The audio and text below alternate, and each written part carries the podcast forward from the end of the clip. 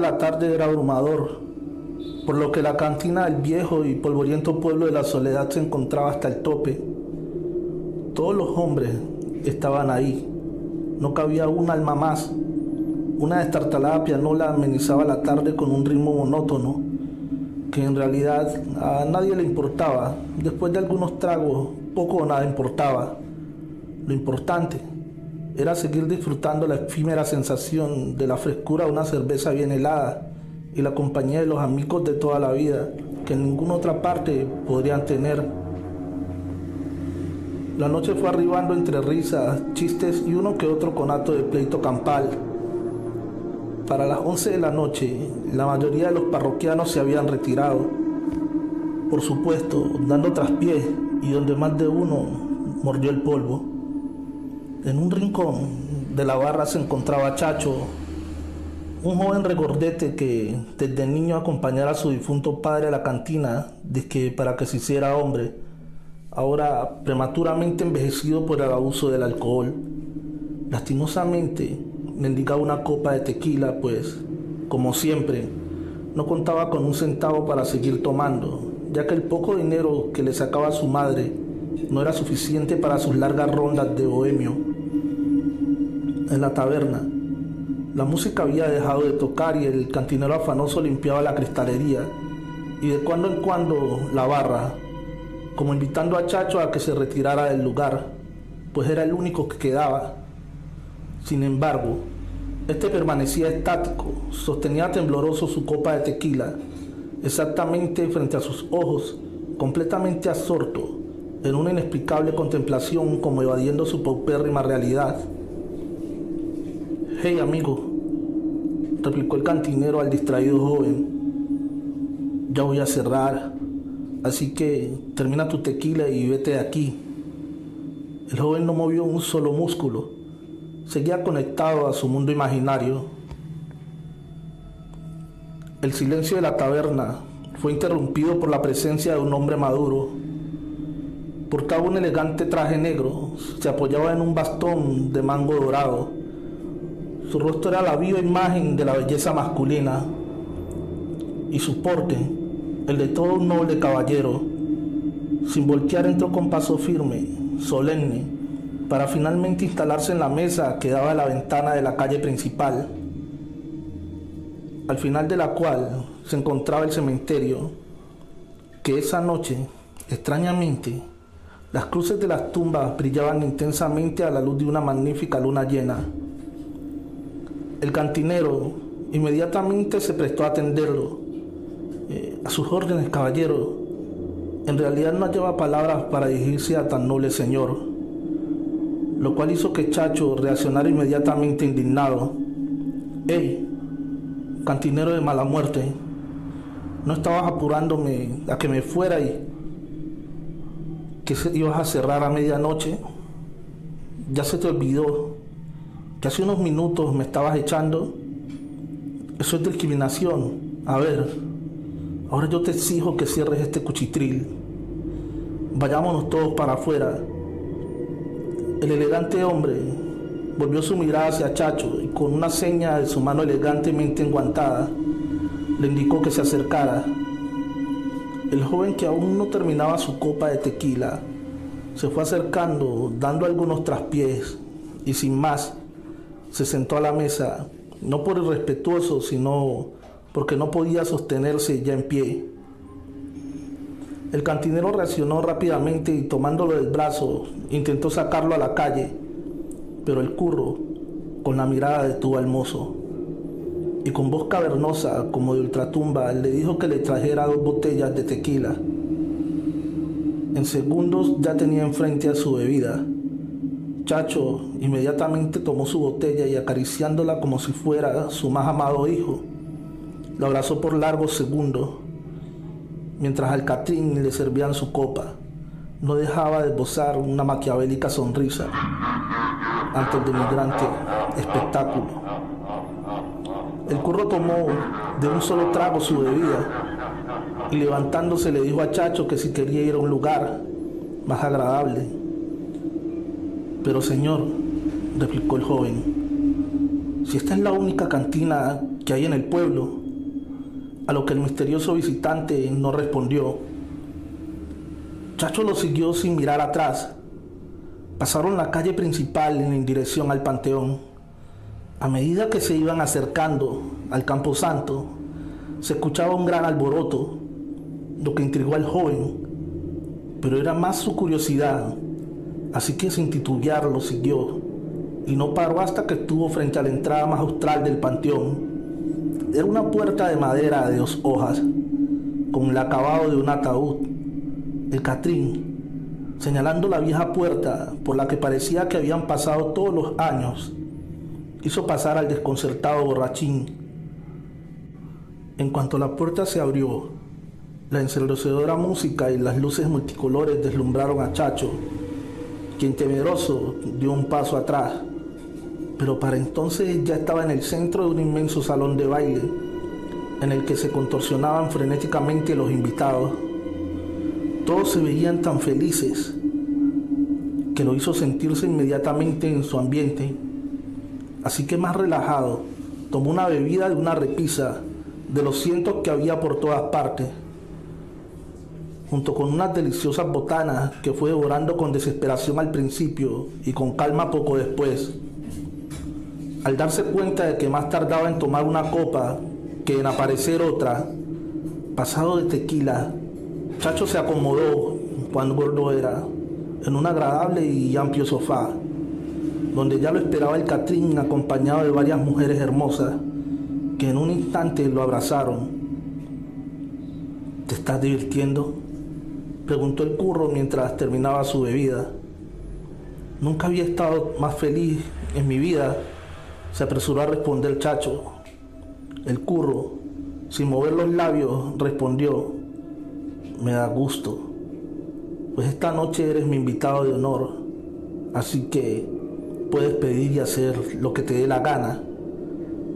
Abriendo los ojos al límite, gritó lleno de júbilo, ¿lo dice en serio? Claro, amigo, ya se vieron el Catrín y para demostrárselo le concederé un deseo. Así que pídeme alguna cosa. Es más, pídeme lo que quieras. Chacho se quedó impactado. Su interior le advirtió el inminente peligro, pues de todos es sabido que nadie da nada sin pedir algo a cambio. Así que el joven casi murmurando le preguntó, ¿y qué quieres de mí? El curro se apresuró a contestar solo un favor. Es todo lo que te pido. Si lo haces, cumpliré tu más preciado deseo. Chacho le rascó la cabeza, todo le faltaba, así que lo que pidiera sería bienvenido, pero, claro, antes habría que ver qué es lo que el curro quería que hiciera. Apuró la copa de tequila, más para darse valor que por otra cosa, y acariciando su botella de tequila, finalmente preguntó, ¿qué hay que hacer? El Catrín se acomodó cuán alto era y así calándose el bigote, añadió con macabra voz, me he refugiado en este rincón del panteón, donde hasta hoy ningún mortal había entrado. Sin embargo, tengo que confesarte que me molesta sobremanera tener que pisar el campo santo y, con un simple ademán, apareció de la nada un enigmático recipiente.